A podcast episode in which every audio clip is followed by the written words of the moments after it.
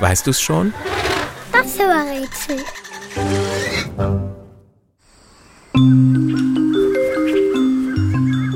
Das Tier, das wir suchen, ist ein wahres Genie.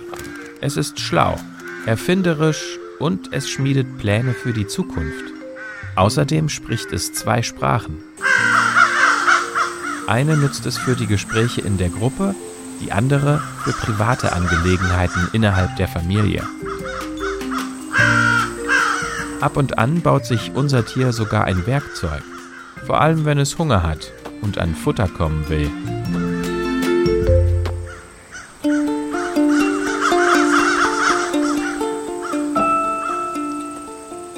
Das Tier, das wir suchen, hat zwar viele Gemeinsamkeiten mit uns Menschen, es sieht aber ganz anders aus als wir. Es ist ungefähr so schwer wie ein Fußball. Die Farbe ist eben auch ein bisschen ähnlich. Unser Tier ist grau-schwarz. Manchmal läuft es sogar auf dem Rasen umher. Man könnte meinen, das Tier sei Fußballfan.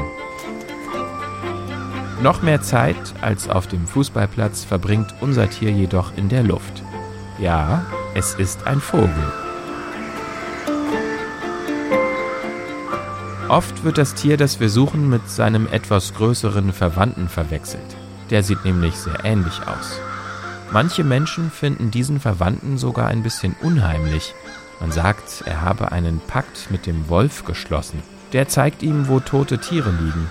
Dafür ist er vor dem Wolf in Sicherheit und bekommt auch selbst ein Stück vom Festmahl ab. Ziemlich klug, unser Tier.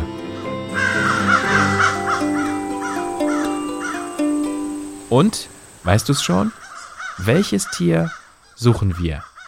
Ich sag es dir. Es ist die Krähe.